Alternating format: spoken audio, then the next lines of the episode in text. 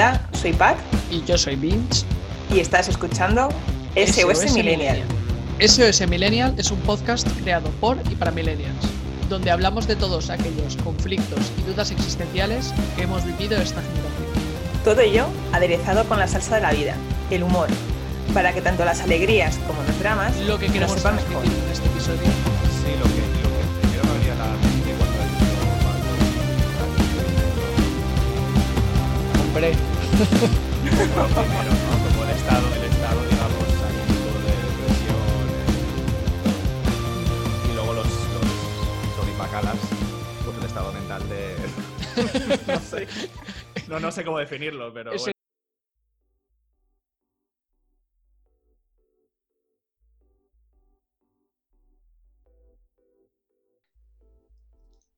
Volvemos a la segunda parte de este episodio con, con nuestro engañado que todavía no, no le hemos espantado y sigue ahí. Sigues ahí. ¿verdad? Aquí, aquí estoy.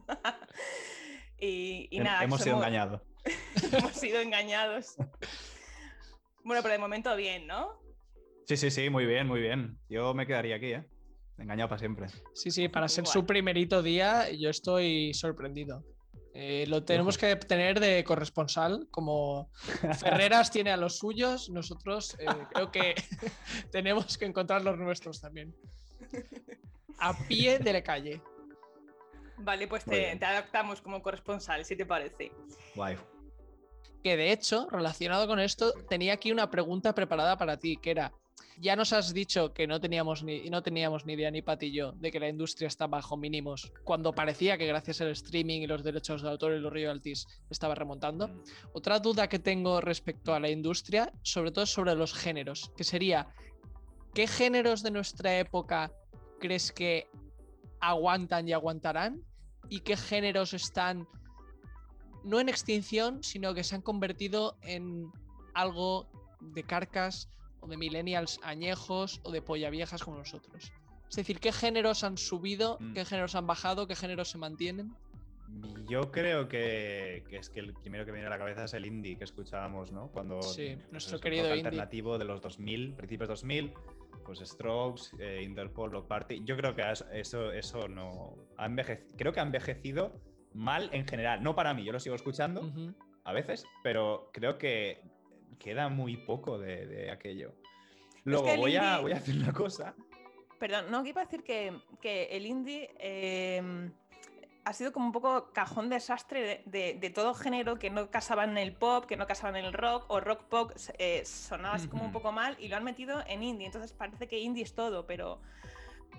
Pero ahora como que Claro. se está bifurcando los géneros y se están como dando un nombre y el indie se queda así que, que hoy es indie y mañana se llamará de otra, de otra forma. Sí, yo, yo, yo creo que, que hoy en día, no sé si existe como tal, como, como digamos, o- ola, la ola de los 2000, que aquello sí que era, era grande. Ahora habrán géneros que se parezcan al indie y tal, pero ya no existe como un movimiento musical de, de- de- de moda que, era aquello. Mm, no Sí, sí, se ha quedado. ahora. Y luego, eh, no, sé, no sé cómo te va a sonar esto, pero voy a incluir el reggaetón en, en nuestra época que dices, aunque yo creo que era más tardío. Aquello nació como más tardío. Y creo que el reggaetón como tal sí que está muriendo. Eh, está como. Lo típico de cualquier ser vivo nace, se reproduce y muere. Está en, el, en el momento de reproducción tardía. Y, y va a morir el tumpa tumpa. Durísimas Eh, eh, declaraciones pero nos claro, traes. luego está todas las, to- pero todas las, todas las ramas o todos los, las- los hijos y hijas que ha tenido el, el reggaetón están aquí para quedarse, eso está claro. Que, que son peores, o sea, Pero, está muriendo eh, el el padre, pero los hijos, los hijos son peor. Y esto, y esto obviamente no lo saco, no lo saco de, de mi, de mi cabeza, sino que voy a hacer otra, voy a meter otro anuncio. Y otro youtuber que vale mucho la pena que veáis sobre la música es El Chombo. Este, esta persona es un, un tipo de Panamá, es un boomer, generación boomer, y eh, es un productor de una canción que seguro que os suena llamada El Gato Volador. ¿Qué Oh, dices? Seguro que os suena, ¿verdad? Menudo genio y menudo referente Vale, millennial. pues, pues este tío El gato Claro, volador. este tío, ese, ¿no? eh, Esa, esa. Ese mismo. Pues este tío tiene un canal que yo lo descubrí hace meses y eh, es, obviamente es productor. Y aparte que tiene una voz muy sexy que te deja embarazada cuando, cuando habla. Eh, eh, tiene un equipo muy bueno de realizadores detrás y de, y de productores que le hacen un canal de YouTube muy bien. Y habla de la música desde su perspectiva, obviamente eh, digamos, latinoamericana, con todas las influencias que eso conlleva, pero sinceramente, eh, y, ojo, también su perspectiva de generación. O sea, se nota mucho el cambio generacional, a veces suelta algunas cosas que dices, hostia, se nota que eres boomer, porque lo de ahora no lo parece que... pero en general, teniendo en cuenta que es boomer, es, una persona bastante como a, seguir, os lo recomiendo bastante. Mm, o sea, tiene apertura de apertura a nuevas experiencias, ¿no? O sea, tiene apertura mental para los géneros. Es que habla un poco de, la historia de la música, pero de todos los géneros. Y sobre todo se, basa también en el, género comercial. O sea, su artista favorito es Michael Jackson. Para que os hagas una idea. Es un poco, le, interesa, como productor del gato volador, le interesa música que llegue a todo el mundo. Pero yo me imaginaba con prejuicios al productor del gato volador y no me imaginaba una persona muy, muy allá ves a el chombo y dices, mm, este señor es respetable. A pesar de que diga gilipolleces a veces. Mm. Mm. Pues oye, Desde el volador a Michael Jackson, de verdad, qué polaridad. Sí. Qué cambio de ritmo ha hecho, sí. Pues oye, durísimas declaraciones las que traes, la de que el reggaetón está en peligro de extinción, más teniendo en cuenta que su engendro o hijo tonto llamado el trap, y lo siento por las puñaladas que me van a caer de los fans del trap, eh, el trap mm. está en un gran momento que, en mi huevo fritista opinión, creo que será una moda mm. pasajera. Ahora, mm, yo pensaba eso del reggaetón y el reggaetón eh, todavía está vivo. A ver, ¿qué vendrá después? ¿Qué vendrá después? Sí. Exacto, exacto, algo parecido. Em, sí, el trap lleva, bastantes años y sí que es verdad que, que tiene parte reggaetonera, aunque son como eh, mm, estilos que se relacionan, aunque no es lo mismo, pero y esto me lleva a una cosa que os quería contar, o que no quería contar, quería proponer, presentar aquí a ver qué pensáis. Y esto sí que es huevo fritista mío de, puramente mío. Codo en barra. Cuéntanos. El trap es un género que, implica. Exacto, exacto, El trap es un género que engloba electrónica, sobre todo. Algo de reggaetón se puede meter por ahí. Pero engloba, varias cosas. Y es una música que escucharían, digamos, los, los. Al menos al principio, los canis de hoy en día. Lo que yo quiero proponeros es. ¿Os parece esto que os voy a decir real o es solo una percepción mía? Que ahora, también hablo desde la ignorancia de no conocer la, juventud de hoy en día y, vivir con ellos, pero a mí me da la sensación de que todas esas tribus urbanas que hemos hablado antes, con sus respectivos eh, géneros musicales, ¿no os parece que están confluyendo todos? A ver, todos es imposible. Pero el, trap es un poco de rap, es un poco de electrónica, es un poco de, de, de, ser cani, es un poco de todo. Y entonces, aquí extrapolo, no solo con la música, sino con las, con las tribus urbanas. No, no toda, toda la gente ahora, todos los jóvenes, nos, nos parece que visten como, como una amalgama de, géneros y todos iguales. Bueno, lo de todos iguales siempre ha sido pero todos como, como una amalgama de géneros y, y con el trasfondo del trap, que es el mismo ejemplo pero musical. No sé cómo lo veis. Mm. Sí, al final es un poco. No hay, seguro que hay diferencias. Seguro que hay diferencias. Sí, a ver. Pero eh, nos, nos, nos, parece que confluyen. Hmm. Sí que es verdad, se ve mucho ahí fuera en la generación Centennial, que es la inmediatamente siguiente a nosotros. Sí que se ve una homogeneidad en el estilo, aunque sí que es verdad, tampoco conozco muchos Centennials, pero sí que musicalmente tienen sus diferencias. Es decir, yo, los Centennials que conozco, escuchan nuestra música que para ellos es de viejos, que es eh, indie rock. Eh, les parecen dinosaurios, pero dinosaurios que molan pero sí que es verdad que aunque escuchan ese tipo de música, visten pues ese estilo trap, eh, ese estilo de chandal, pero un poquito más arreglado, esa influencia de Rosalía tan poderosa que se nota. Eh, entonces, Me lo has quitado de la Sí, sí, sí. boca. Eh, Rosalía sería muy buen ejemplo. Iba, iba- iba a decir yo también eso. Rosalía, porque ha triunfado tanto, porque al final ha conseguido como eh, mezclar el, el género musical flamenco con, con pinceladas de, de hip hop y otros estilos musicales y, y Y eso, sí.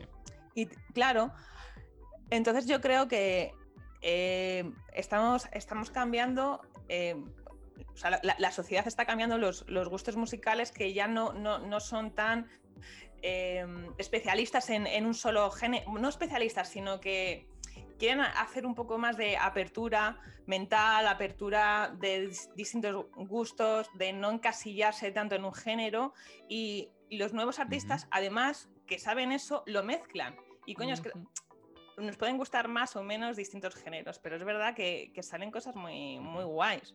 Sí que es verdad lo que dices. Antes, en nuestra época, las fronteras estaban mucho más marcadas de esto es indie, esto es rap, esto es electrónica. Sí. Y ahora sí que es verdad que está todo mezclándose mucho. Y sí que es verdad que en esas mezclas, en esos claroscuros, hay engendros que harían vomitar al mismísimo Melendi. Y también hay cosas realmente innovadoras.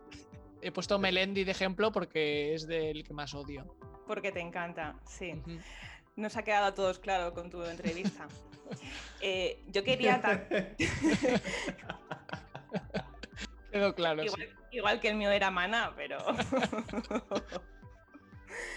que mm, iba a decir eh, que, bueno, a los que son sois fans de los Rolling Stone, pues el último, no, no, no es el último, de los últimos discos, el Tan Blue, eh, precisamente hace, es una simbiosis entre el rock y el blues, que son dos géneros que a mí me encantan y encima pues con la, con la voz de Mick Jagger pues ya lo peta, o sea que es algo que, que- que viene de mucho atrás, a lo mejor de forma experimental, pero que el mezclar géneros es totalmente viable y que ya ha vendido. Sí, yo, yo creo que el, el rock, digamos, nació de una mezcla de- del rock and roll y blues y, y más cosas. Pero sí, sí, ya, ya nació así, ya nació como mezclado, aunque ya eran eh, estilos diferentes. Pero sí, sí, lo, lo que yo digo, lo que yo intento decir, y aquí voy a meter un poco tema de, no sé, a ver qué os parece, el mercado al final busca monopolizar. Es decir, si tú quieres más oyentes, eh, ujú. Tienes que buscar un estilo que englobe a todos. Intentas abarcar Sí. todo lo posible. Yo no estoy diciendo que esto sea una, una técnica de marketing ni nada, pero al final todo, todo es lo mismo, todo se junta. Es Cuando decir, decimos música va comercial, vaya. porque haces... Vale, sí, sí, sí. Pero, pero en este caso, la, la música comercial de antes, la que escuchábamos en los 40 principales, era pop, Hmm. poco más. Sí. Y aquí sí que hoy en día, pues tienes que, eh, si quieres triunfar, pues eh, me, me vienen cuatro cosas rápidas. Tienes que meter autotune a saco, 100%. Sí. Autotune siempre, si no Sí. te comes un mocos. Tienes que poner pinceladas de, de trap y, y pinceladas de, de sonidos electrónicos. Y si quieres una, un poquito de reggaetón, y ya lo tienes. Yo creo que es eso. Amén, hermano. Es Hmm. la fórmula de triunfar musicalmente hoy en día. Sí. Y no se complican la vida. Todos meten ahí, encajan en ese molde y a servir, a servir eh, el sí. plato. Quizás las, las generaciones de hoy en día que sean más influenciables en la moda musical apuesten más por, por ese tipo de gustos. Nosotros que ya somos más Sí. viejunos, tenemos más consolidados el, el gusto musical y yo pues en mi caso tengo muy definido el estilo que me gusta. Eh, estoy abierta a experimentar con nuevas tendencias, pero no creo que, que de repente me, me vuelva una fanática del autotune ni ni de los sonidos electrónicos de, de hoy en día. Ojo, que la electrónica creo me que- gusta, ¿eh? que hay muchos tipos de electrónica, Sí. pero ya me, me Yo creo que, Pat, a ti te, puede, te pueden entrar cosas, lo digo desde mi ejemplo. A mí me han entrado estas cosas que al principio, como mirabas de palo, ¿esto qué es? No lo entiendo. eh, esto, tu primera. El primer pensamiento viejuno de esto. De no rechazar idea, lo ¿qué es nuevo, esto? No lo sí. entiendo. Rechazo eh, de, de- de cara, de, de primera. Rechazo y y luego, pues a lo mejor a mí sí que me han entrado. Desprecio, absoluto. Infinito desprecio. Pero luego, eh, la- las cosas que a mí me han entrado personalmente es como meter eh, detalles de cosas que a ti no te gustan, como por por ejemplo, el reggaetón, pero si te lo mezclan con algo que a ti te gusta, siempre te va a entrar mucho más. Y a lo mejor por ahí vas entrando. Yo estoy seguro de que esa es la, esa es la fórmula perfecta para que te entren, digamos, cosas nuevas. Que mezclen, que fusionen cosas que a ti te gustan y un poquito de lo otro para que tampoco te, te resulte demasiado amargo, demasiado too much. ¿sabes? Haremos la prueba, porque yo si esto lo comparo como es tradición con algo culinario, o sea, em, en, la, en la comida se pueden mezclar cosas muy distintas que, que- que te gustan y que combinan bien y están ricas, pero hay otras que por mucho que mezcle, Exacto. o sea, yo por mucho que me guste el aguacate y el chorizo, mezclarlo no creo que, que me vaya a gustar. Igual que si me gusta Led Zeppelin, Ujú. mezclarlo con reggaetón, me parece, así desde el principio, que, que va a ser un poco raro. No me suena Oye, nada pero así. pero quizás hay alguna fórmula que, que- que me tenga que comer mis palabras. Para, para, que, para que esto fuera un capítulo guay de esos millennials tenía que salir el tema de culinario, que no había salido todavía. Sí, sí, de ¿Eh? hecho yo ya estaba pensando en una metáfora relacionada que era de esto es como cuando te ponen brócoli pa com- para comer y como no te gusta, pues le echas mayonesa de bote o un poquito de bechamel o algo así para que entre un poquito mejor. Entonces yo creo que Jaume va en esa dirección. Así es. De un género que no te entre muy bien, pues intenta entrar por algún género que tenga una influencia que sí que te guste.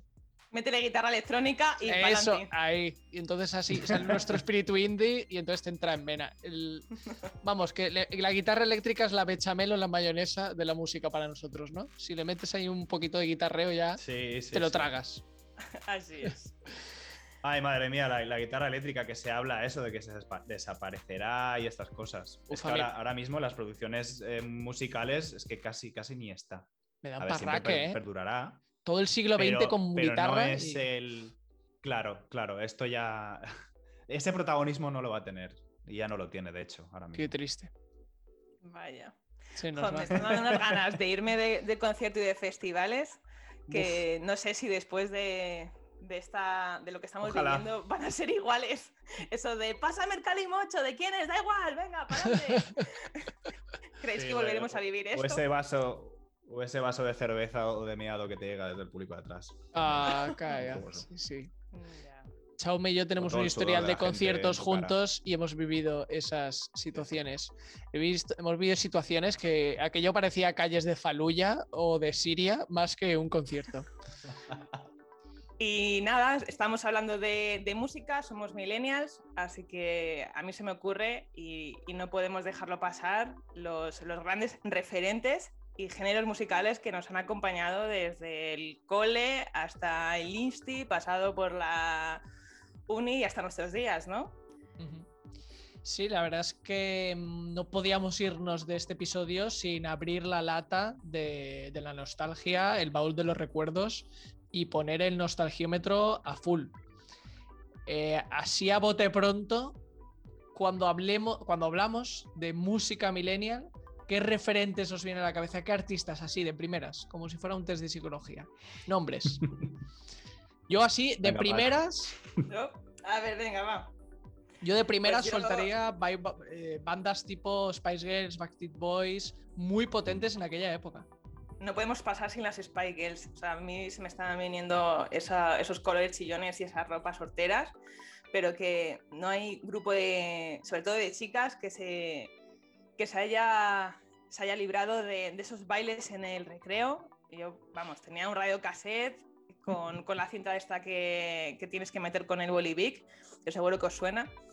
Y, y cómo teníamos que hacer las coreografías en el suelo ahí de asfalto. Y oye, que es que las Spy Girls, ahí donde las ves, tenía mucha profundidad porque cada, cada personaje, o bueno, cada, cada artista tenía como, como una identidad propia. Y entonces nosotras elegíamos la, la que queríamos ser.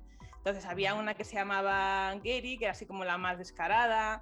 Luego había otra que era la deportista. eh, había otra que, que cantaba poco, que, bueno, Victoria Beckham, que todos conocéis. Sí, sí, la, la Y- Spice Girl florero, vamos. Podías poner, podías hacer podías poner un maniquí y hacía el mismo efecto en la banda. Sí, pues tal cual, porque no, no cantaba ni nada y solo ponía caras y tal. Pero bueno, también tenía su público. Y luego había otras dos, que era una como así, la más divertida, que daba saltos y todo. Y, y luego ¿Quién era la más buena. divertida? Eh, Melanie B. La, ¿Esta es la deportista? No, No, la era- de- sí. Esto es La sí, la sí. deportista es la sí, esta Esto. Melanie B, ok, ya, ya, ya. La pelo afro. pelo afro. Sí, sí. Sí. Exactamente. Y yo, bueno, tengo que confesar que, que no, no- no la elegí, sino que era la que sobraba y entonces tuve que adjudicarme el papel. Sí, bueno, era la que, la que menos se escogía, ¿no? Era la más alternativa. ¿no? Sí, la más sí, original. A ver si, a ver si lo adivináis. Está muy. ¿A quién sí, me todo lo demás tocó? está visto. ¿A, a Gary te tocó? A Victoria Beckham. O sea, estoy entre descarada o florero, ¿no? Joder. ah, no, no, no. Yo, yo la, la lógica que utilizaba era la que, la que te había sobrado, o sea, la que nadie quería. Sí, la que nadie quería. Pues era Gary. Era Gary. No me digas. Sí, pinche acertado. Sí, Me mira. tocó, me tocó Gary. Sí, sí, o sea, en el colegio se repartían los papeles, que aquí mi teoría huevo fritista, yo creo que era la parte marketingiana de Spice Girls, que, 100%. claro, hacían que cada una tuviera un personaje distinto para que Claro. todas las chicas de vuestra edad se sintieran identificadas con ellas. Acaparar más mercado ahí. Ahí, volviendo a la idea de Sí. antes, que era muy buena, de pillar todo el mercado posible. Sí, sí, sí. Pero hombre, teníamos nuestra versión para chicos, los Backstreet Boys. Sí. ¿Quién no ha hecho Oh. de Backstreet Boy? ¿Quién no se sabe todas las putas letras de Backstreet Hombre. Boys? ¿Quién no ha forrado sus carpetas con los Backstreet Boys? Sí, sí, sí, yo, yo ahora mismo me, las pones y, y las canto, las sigo todas. Aparte que la. También porque la memoria de niño se te queda todo más. Sí, sí. Cuando tenga 85 años esté a punto de palmar, te cantaré la de I Want It That Way Mm. perfectamente. puedo O por cantar. ejemplo, saberte los nombres de todos y cada uno de los miembros. O sea, como. Padre, Hijo y Espíritu Y- Santo y como los Beatles. Yo recuerdo, de hecho, que el primer disco, los Backstreet Boys, eh, te venía el libreto de las canciones, de las letras, te venía los miembros, como eh, presentándote los miembros, eh, y te ponía el nombre, la edad y eh, un poco a qué se dedicaba, a qué le gustaba y tal. es, que era, Ostras, es que era un poco descarado. ¿Habéis sido Nick. Carter, alguno de los dos? ¿O quién? ¿Quiénes erais? Que yo me he mojado. Sí, Yo yo, con mi cara de niño y normalmente el pelo largo Sí. me tocaba el Sí. papel de Nick Carter. Tenía 16 años. O sea, es que lo recuerdo esto del libreto de los Backstreet Boys del primer disco que tenía 16 años que yo me quedé del palo. Joder. o sea, es- que para mí era como muy mayor, ¿no? Que tendríamos en esa edad. ¿10 años? Mm. 11, ¿no? Nick Carter tenía 16 años. Ostras, no lo 16 sabía. años. Sí, sí, sí. Vaya yogurín. Bueno, ¿y qué más? No, yo la ¿Qué- verdad es que no cogía a nadie. No, no, no me, no me representaba. No sé, no, no, no estaba en ese rollo. No estaba en ese rollo de haber. Eras demasiado Pero era alternativo, El que, más, el que más escuchaba que Street Boys, seguro, ¿eh? Vamos, Ah, Ostras, ostras. eso- Bueno, eso pero que ta- admitirlo.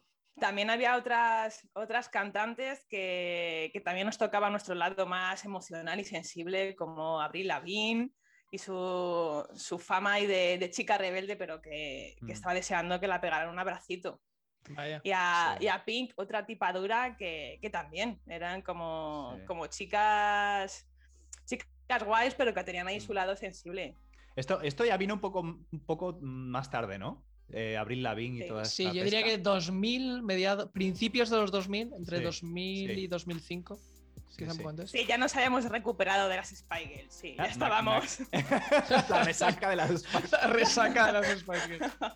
Ahora, ahora estaba pensando, eh, pensad en todos los, los, por ejemplo, los Backstreet Boys eh, bebían, o sea, como primer grupo, grupito así de jóvenes de este rollito noventero 2000, antes de los Backstreet Boys no había nadie aparte de las Spice Girls, ¿no? O sea, como boy band.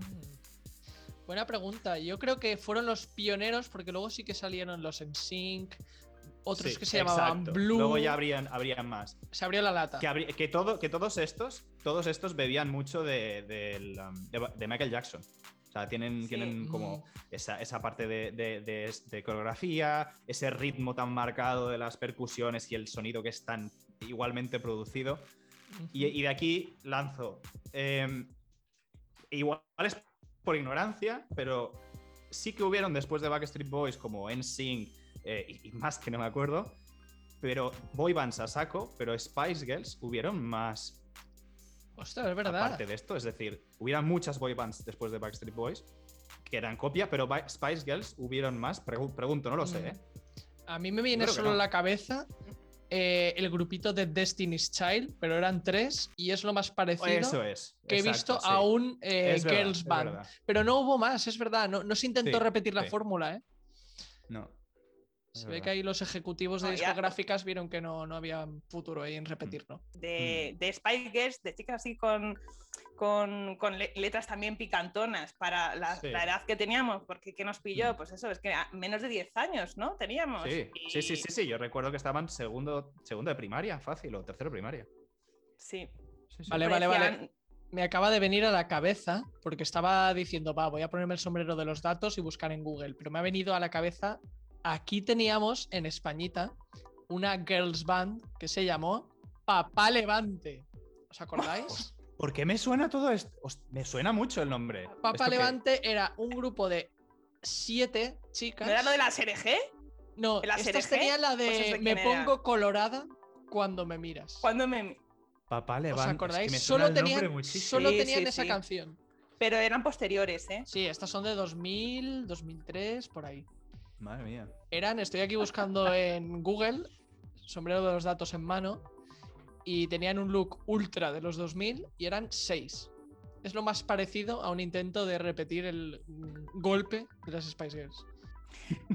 Pues es el ASRG, el que te he dicho yo, que lo estoy viendo, el ASRG, JDG. Ah, sí, GDG, esa fue otra. Sí, sí, sí. A Además con todo un esto- idioma propio. Ahora que has dicho, ahora que has dicho, Pat, lo de ASRG, eh, ¿os acordáis de- del, del youtuber este boomer que os dije, el Chombo, el panameño Hombre, sí, sí. productor? El gato volador. Él, gracias a él, eh, descubrí que, que la canción ASRG de las Ketchup es una, Ah, de las digamos, Ketchup, coño. burda- no de burda- las burda copia de una canción que existía, que es ASRG, JDG, toda esa letra ya estaba, de una canción del 1979, que eran las primeras canciones del rap. Y todo esto lo sé por el Chombo. que lo ostras. Joder, No, no, no, lo vais a flipar. Le estamos haciendo publi gratis, ¿eh? Ma- Sí, ma- sí, ma- sí, sí, más sí. le vale. No le vale necesita porque ella, ella lo dice que no lo hace por la plata. Ya lo, ya lo dice él. Eh, Pat, tenemos que contactar con el Chombo a ver si nos hace alguna cuña en su programa. Un saludo para mis amigos de SOS Millennial.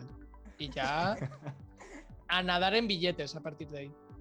Que nos haga, que nos haga nuestra, nuestra próxima banda sonora. Vaya.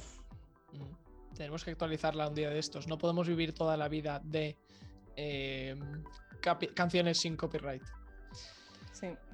Eh, volviendo a tema musical, eh, otro apartado que también, no sé si se abrió la veda en los 2000, pero sí que me suena que es muy propio de nuestra época, empezaron los raperos de ídolos de masas y ya muy comerciales, tipo Eminem, 50 Cent, Snoop Dogg, no sé si empezó también en nuestra Sí. época. O sea, ahí creo que traspasaron el charco, porque hasta entonces era algo como muy americano, pero Sí, fue en nuestra época que se convirtieron en internacionales. sí, O sea, el fenómeno. Eminem, una barbaridad con película incluida. ¿eh? En los 40 principales, ahí estaba. Sí, sí. Ahí está. 40 principales siempre en nuestros corazones y cerebros. Otro, otro chico malo que quería un abrazo. Vaya. O sea, al final todos estos tipos duros son fachada. Sí. Y luego ese tipo de canciones como, como muy de, de rap, de, de hip hop, así. eh, recuerdo, como estuvimos hablando también de, lo, de la música que descubrimos por los videojuegos, en el FIFA, que ha sido una gran fuente musical, el, el videojuego de- del GTA, el San Andreas, que también Ujú. venían... Sí, cierto. También descubrí un montón de, de canciones así y, y también Snoop Dogg aparece, aparece en varias. Ah, qué grande. Yo es que el último que jugué fue el Vice City y las canciones. No sé, no conocía ninguna de ellas. Eran muy ochenteras, claro. Porque Vice City hacía muchos guiños a Scarface, película Sí. ochentera. Sí. Y San Andreas sí que tenía un repertorio más amplio. Mm. Fíjate, otro- otra de las influencias musicales de nuestra vida. Sí, sí. La emisora de radio de los coches robados del GTA. A todo esto, no sé si. No sé si casi, casi, casi off topic, aunque no lo es. eh, el tema de, la, de toda la música que ha sonado en nuestra, digamos, infancia preadolescencia millennial es de los videojuegos mismos. Y todo, y, y todo el, el- el tema de, de dinero que ha creado ahora cuando estos millennials, o sea, nosotros nos hacemos mayores, eh, eh, y todas las giras mundiales que se hacen a partir de, de bandas sonoras de juegos. Oh, sí, sí, véase verdad. Zelda, véase Silent Hill, Sí. véase muchísimo Final Fantasy. O sea, son canciones que nos han marcado ya de, de- la infancia y algo novedoso, eran canciones en videojuegos. Sí, sí, sí. ir, atropellando a la gente, ir atropellando a la gente y, y subiéndote a un edificio y ser francotirador a ritmo de, de Creedence o de Police. No, y- Me trae buenos recuerdos cuando los escucho otra vez. Sí, eso es la parte de música más rock eh, y ese espectro.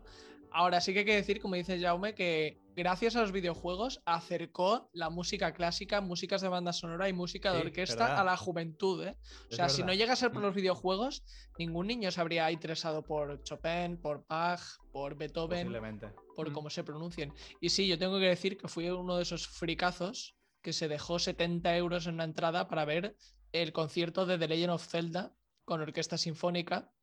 Comprando también. Comprando también. ¿Nos vimos? No recuerdo Ni haberte. tanto. Te vi, Ostras, claro, claro. pues no Es recuerdo esto, hecho, vaya Alzheimer. Es que, de- espérate, espérate. No es que nos vimos, es que fuimos juntos. A la que vi allí es a mi hermana con otra persona, ¿sabes? La vi que, ay, mira, estás aquí, pero tú y yo quedamos fuera en la cola. Hostia, no lo tienes. Pero escucha, estamos hablando del concierto de El Barcelona. auditori- el auditori ah, del- del vale, sí, sí, sí. Sí, sí. ah, Vamos, que había barra libre, ¿no? ¿Cómo Había es posible libre que no me acuerde? No lo sé, tío. Por eso, Hostia, por la eso- barra libre. Es muy triste esto. Eh, Jaume, nuestra am- amistad, Nada. bueno, a todo esto, la audiencia, no sé si lo sabe, lo ha podido sospechar. Jaume y yo nos conocíamos de, de antes de este episodio. Pues no recuerdo este episodio de nuestras vidas.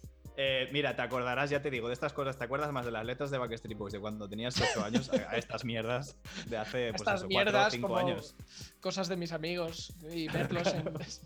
Pero vosotros en clase de música no, te- no teníais eh, no sé, acceso a la música clásica. Que a mí, por ejemplo, me, me hicieron eh, hacer la biografía de, de Bach, la de Beethoven, de un artista clásico que así de libre elección y yo elegía a Elvis. Entonces eso, yo en música sí que sí que tenía esa culturilla musical.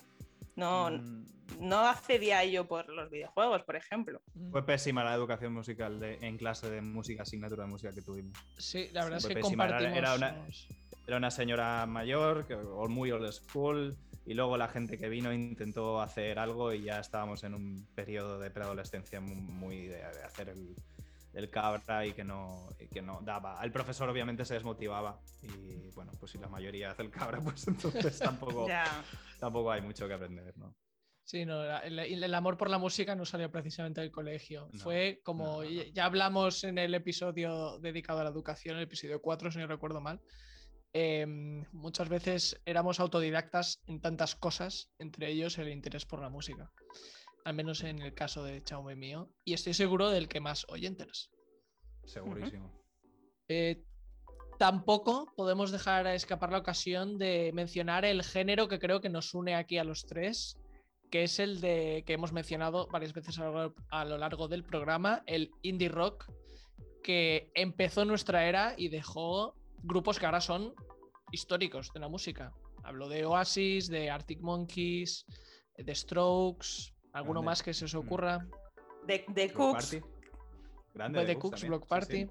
de Killers. De hecho, Arctic Monkeys, Sí, el, el cantante Alex Turner se, se lleva a matar con The Cooks, con Luke Payne, ¿Ah, sí? me parece. No Sí, sabía sí, ese sí. detalle. idea. No sabía ese salseo. Pues se llevaban fatal porque atraían al mismo tipo de, de- de público, además fueron muy paralelos. Yo recuerdo que me gustan Sí. mucho los dos. Eh, para mí eran diferentes, pero bueno, debe ser que al- uno decía que se había copiado del otro y tal. Y entonces eh, creo que hubo un episodio que Alex Turner, el de los Arctics, le desenchufó un amplificador en, pleno concierto a, lo- a los de, de Cooks. Y ¿Qué entonces dices? el cantante eh, Luke le dio un bofetón. Eso, eh, eso se cuenta, eso se ve, eso, eso fue muy Tenía idea. Sonado. Sí, No sí, tenía ni idea. fue muy sonado. Esto saca la maruja que llevo dentro. Si tuviera una rebequita, me la Sí. brochaba y me llevaba la Sí, mano a la sí, boca, ¿eh? sí. O sea, salseo extreme. Eh, se daban igual de bien que los Gallagher, entre ellos. Vaya. Sí, efectivamente. ¿Para qué ver Telecinco si con que te compres una, la revista de Rolling Stone o alguna de esas ya tienes salseo para, para todo el día? La New, salseo la todas- New- todas New clases. Musical Express, recuerdo, la Rolling Stones. ¿Y cómo se llamaba? ¿Era Mundo Sonoro la que se repartía de forma gratuita en muchos bares y pubs de la sí. noche? Creo que que era una revista aquí recuerdo. nacional que hablaba del indie español Mm, y de rock español, de bandas de por aquí. Sí, sí. Sí, Mundo Sonoro creo que era, sí. Sí. Bueno, es que en el, en el rock, tanto, tanto inglés como americano, bueno, lo tenemos en, en nuestro patrio, porque también eh, ex- grupos como Extremo Duro, Marea. No sé si a vosotros os gustaban ese tipo de, de grupos. Alguna, alguna de extremo duro sí que me gustaba, pero en general era un género que no escuchaba. Era, creo que más, para mí fue una época que, que un género que podría escuchar siempre. Sí que hay cuatro o cinco canciones que sí que me gustan, además que las típicas, pero por ejemplo Marea no... Marea no ¿Cuán- lo Te gusta mucho. O sea, eh, te guste más o menos, creo que nadie en ninguna verbena de pueblo se ha podido escapar de algunas canciones de, de rock español, que si de Fiti Fitipaldis, que si Mago de Oz, Mm. y hay que y extremo duro, por La supuesto. La fuga. Sí. Quiero decir, hay Sí, sí, sí, sí. bastantes himnos, me atrevería a Mm. decir, de grupos de rock nacional que ahí se han quedado. Y también hay que decir que tenemos la suerte de que han nacido en nuestra época y aún se mantienen. Oye, Yo, yo creo que si estaréis de acuerdo conmigo que el, el himno, eh, digamos, de, de saltar borracho a las 5 de la mañana, que lo baila todo el mundo, sea rojo o capitalista, capitalista, es el Mago de Oz, la fiesta pagana. Hombre. es, es la, Ese- la- la más identificativa de Cierto, el cierto. más ¿eh? himno de todos. ese te pone pedo hasta aunque estés en confinamiento y no hayas Sí, sí. bebido. O sea, solo Te con los coges- recuerdos. Es- es- el, el melenudo rastudo se, se coge, bueno, eso, se, se abraza Sí, sí. Al, al pijito y los dos, eh, vamos, lo revientan. Creo que es el himno la canción sí. más unificador de Sí. España, de la historia, ¿eh? Y me atrevería a decir que tenemos y nació en nuestra época el himno millennial internacional. Voy a tararearlo y sabréis de qué hablo. Lo, lo, lo, lo, lo, lo. ¡Ostras! Grande. lo- Ostras. White Stripes, Seven Sí, Nation. Army.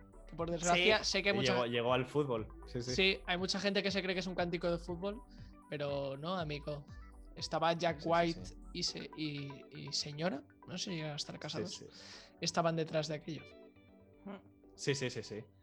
Pues Eh, de hecho, mira, a- ayer, ayer vi un directo de ellos, que, sí, que Ah, vaya. hace tiempo que no, que no tocaban ni nada, y, y ayer tocaban típicos directos de estos de, de- de est- en estudio.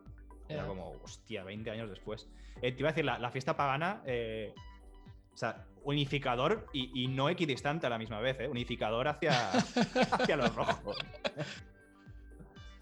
En fin. Oye, pues yo sí que pagué por, por ver Extremodura. A mí sí, a mí me encantaba. Bueno, me encantaba y me encanta, que lo Sí, sigo, lo sigo escuchando de vez en cuando. Y, y bueno, por, por seguir reventando el nostalgiómetro, hablando de canciones populi que, que nos despiertan más que otro recuerdo de fiesta. ¿Qué os parece este, este grupo, este par? Que seguro que lo habéis, lo habéis palmeado. A ver, a ver. Estopa, estopa. ¡Hombre! Hombre, grande. Y la raja de tu falda. Bueno, sí, sí, yo, yo, era, yo era el primer. Salió el disco, lo cantaba todo el mundo y tal. Yo, como buen hater de, de primeras, esto es una mierda. Tenía su rollete flamen, flamenquillo, yo detestaba el flamenquillo y me lo, me lo sé de memoria. O sea, a los dos meses eh, me lo estaba escuchando entero y, y me lo sé de puta memoria. Así Sí, que, no, aparte de que Estopa fue un fenómeno brutal, cayeron en un momento muy bueno y además gustaban a todas las edades, que eso me parece súper meritorio. O sea, hasta mis padres escuchaban Estopa y les gustaba. Así de increíble era. Y otro detalle salseo muy gracioso relacionado con Estopa es que Chaume y yo en el colegio, que es de donde nos conocemos, o que todos los años se hacía un festival de música. Es decir, que todas las clases hacían una coreografía con música de fondo para que los padres lo vieran. Pues hubo un año que Estopa estaba tan fuerte que todo el festival se dedicó a Estopa.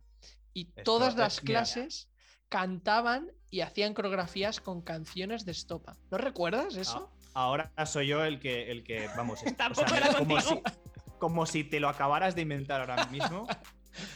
Porque. No, no, no, no. Pero esto sería. Iba a decir, sería mucho más tarde.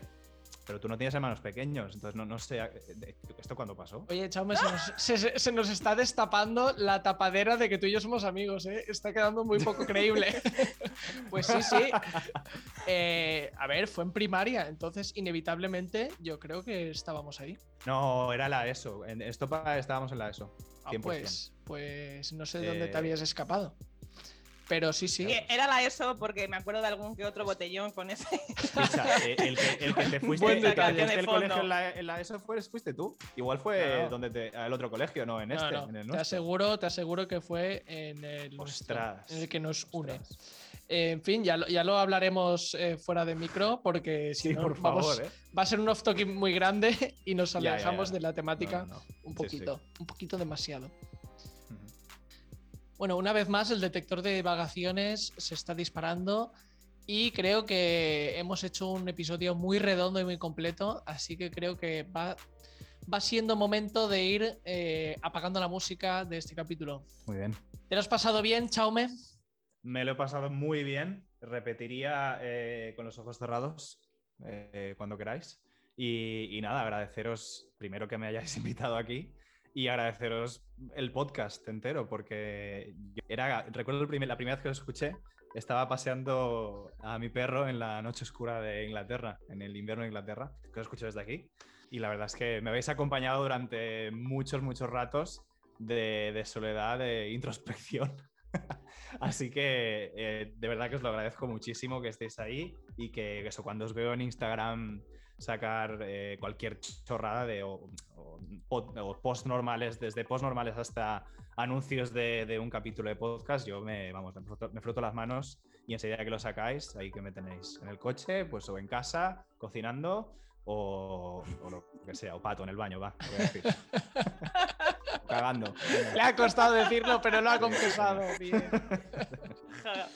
Qué bonito. La verdad es que a nosotros nos encanta escucharte esto y que todo lo que, lo que estamos haciendo, que, que surgió, como ya sabes, de manera así como improvisada, de, ah, pues, a que no hay huevos, a que no hay huevos, esa, esa frase que hace de, de llave de todo.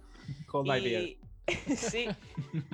Y nada, nos aventuramos a esto y, y el ver pues ese feedback tan, tan guay que, que, está, que estamos teniendo y que además que no solo sirva para entretener, sino que sirva también pues para tocar ahí un poco conciencias, introspección y desde sí, una sí, manera pues, pues también cachonda, no, no solamente lacrimógena, que Sí. ya bastantes desgracias tenemos y, Sí. y hay mucho, mucho gurú. Nosotros no, no queremos ser eso, simplemente estar ahí y apoyarnos. Pues sí, la verdad es que nos viene muy bien eh, porque yo creo que los, millennials mismos estamos en una, época de, revisión, de, mirar lo que hemos vivido y creo que es la época perfecta para hacer este, para hacer este podcast. Porque yo creo que a más de, a más de un millennial, a muchos millennials, creo que se sentirán muy, identificados y les pillarán el momento perfecto, como a mí mismo, que la, la verdad es que la habéis clavado. Así que enhorabuena. Jolín.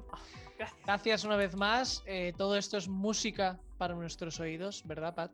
Y mm, no quería irme sin decir otra cosa que también es música para nuestros oídos, que es cuando la gente se suscribe al podcast, a nuestras plataformas en las que estamos, en YouTube, en iBox, en Spotify, en iTunes y también en Instagram. Es música para nuestros oídos escuchar vuestros testimonios, como el que nos trae Chaume hoy, y las notificaciones de cuando os suscribís y nos das likes, que también nos ayudan mucho a seguir creciendo y seguir cambiando vidas millennial. Así es, todo, todo es música, como este capítulo. Muchas gracias a todos por estar ahí y nos vemos pronto. Muchas gracias. Os veo pronto. Os oigo pronto. muchas gracias, Chaume, muchas gracias, Pat. Nos vemos en un próximo episodio. Hasta luego.